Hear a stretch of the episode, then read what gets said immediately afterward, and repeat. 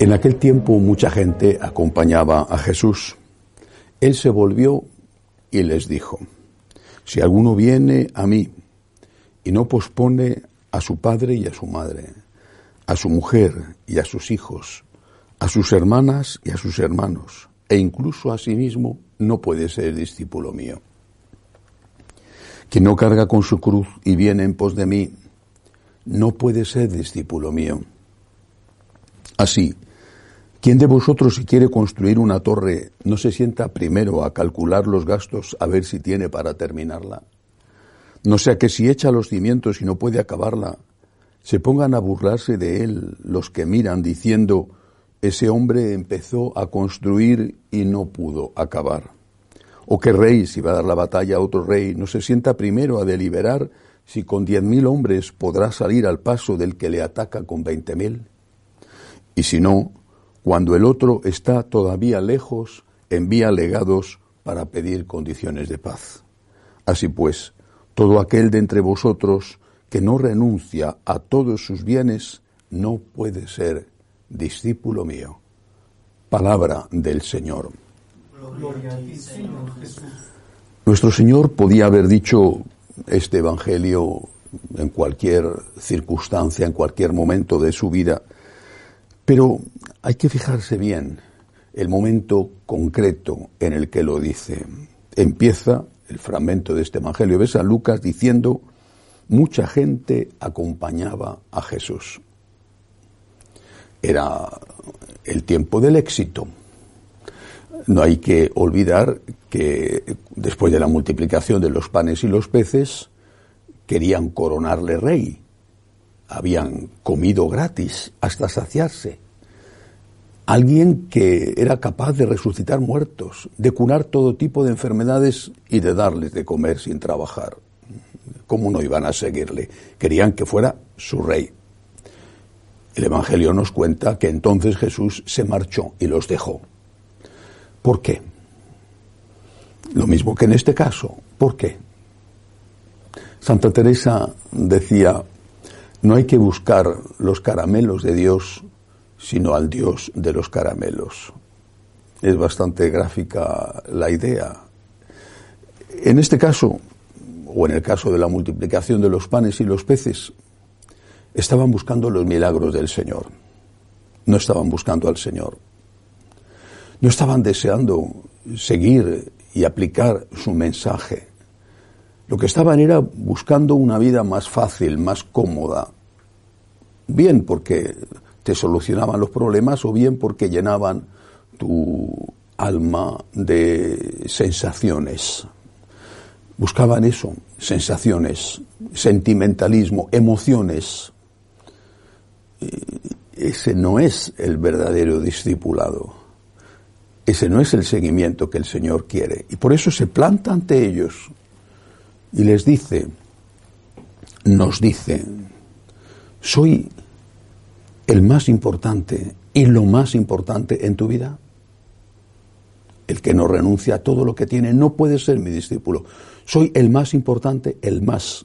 Es decir, me quieres más que a los otros, incluido tu padre, tu madre, tus hijos. Soy lo más importante en tu vida. Es decir, me quieres más que a los legítimos intereses, no digo los, los malos, por ejemplo, tener un trabajo mejor o, eh, ser famoso, ganar dinero, siempre haciendo eh, bien las cosas, no digo robando o, matando. ¿Soy el más importante en tu vida? ¿Soy lo más importante? Esta es la pregunta que el Señor les hizo y es la pregunta que el Señor nos hace. Eh, el seguimiento de Cristo en los momentos buenos, y no me refiero solo cuando el Señor hace milagros, sino cuando nos sentimos bien, cuando nos sentimos llevados en brazos, cuando las cosas nos sonríen, cuando nuestra relación con Dios es tan maravillosa que nos pasaríamos horas en la capilla. Ese seguimiento es demasiado fácil. Ese seguimiento esa etapa de la vida quizá se pueda considerar como una especie de, noviciado o de noviazgo. Pero luego, después del noviazgo, vienen los años de vida matrimonial y después del noviciado vienen los años de vida religiosa o, o después de la ordenación vienen los años del trabajo pastoral. Y en esos años, sea cual sea el estado de vida, pues con mucha frecuencia esos sentimientos disminuyen, desde luego cambian. En cierto sentido se hacen mucho más firmes y fuertes, pero cambian. Ya no es igual. Ya no estás oyendo campanitas en el cielo cada vez que te metes en la capilla, por ejemplo. Ese es el momento en el que se pone a prueba la autenticidad de tu amor a Dios.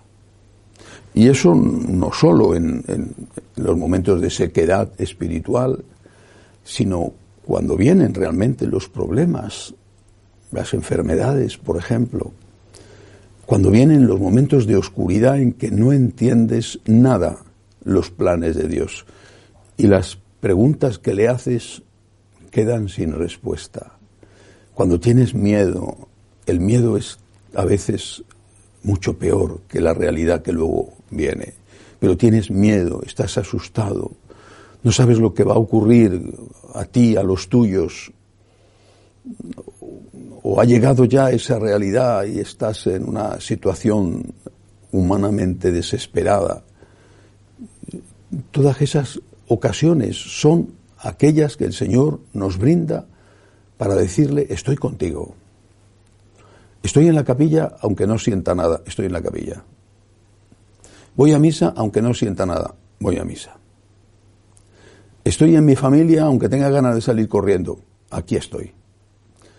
Estoy en la cama del enfermo y no sé por qué no me curo, pero Señor, me uno a ti en esta enfermedad, en este problema, me uno a ti, estoy contigo. Y dice una cosa el Señor también en este Evangelio, una cosa importante. Pone este ejemplo eh, de el hombre que quería construir una casa y que no había calculado primero el presupuesto y dejó la casa a medias y se rieron de él. ¿Quieres seguir a Jesús? Entonces tienes que saber cuál va a ser el precio. Después tendrás que pedir ayuda, tendrás que pedir continuamente que te den nuevas fuerzas, pero al menos tienes que saber cuál va a ser el precio. El precio de seguir a Jesús es ponerle a Él en el primer lugar de la vida, que sea el más importante y lo más importante. Que no haya ningún amor, por legítimo y fuerte que sea, que sea más importante que el amor a Cristo. ¿Estás dispuesto a eso? Y que no haya ningún interés por legítimo que sea, que sea más importante que el amor a Cristo. Cuando nosotros en nuestro método de oración, los franciscanos de María, enseñamos a rezar, a hablar con Jesús, después de decirle que confiamos en Él, que es lo más difícil y lo primero, le decimos, te quiero. Y te quiero significa, eres el primero en mi vida, el primero. Y luego decimos, te adoro, y te adoro significa eres lo primero en mi vida. Te quiero por encima de los demás afectos, y eso no significa que no quiera a los demás, pero tú eres el primero. Y te adoro por encima de todos los intereses. No hay interés más grande que el interés de seguir y amar a Jesús. Así que el Señor nos hace hoy esta pregunta a nosotros que le seguimos, no a los que no le siguen. Estaba hablando a los que le seguían. Nos hace hoy esta pregunta soy el primero en tu vida, soy lo primero en tu vida. Piénsalo bien, piénsalo bien. Pide ayuda porque vas a necesitarla. Sin la ayuda de la gracia no puedes hacer el bien, por supuesto, no puedes perseverar. Y sin la ayuda de la misericordia no te vas a levantar cuando caigas. Pero estás dispuesto. Estás dispuesto a que Jesús sea el primero en tu corazón y lo primero en tus intereses lo más importante y el más importante en tu vida. Es el Señor el que ha dicho esto. Todo aquel de entre vosotros que no renuncia a todos sus bienes no puede ser discípulo mío. Y entre esos bienes están no solamente los bienes materiales, sino todos los bienes, todos, incluidos los afectos. Primero Dios, primero Dios en el corazón y primero Dios y después en todas las demás cosas. Que el Señor, con su gracia y con su misericordia, nos ayude a conseguirlo. Que así sea.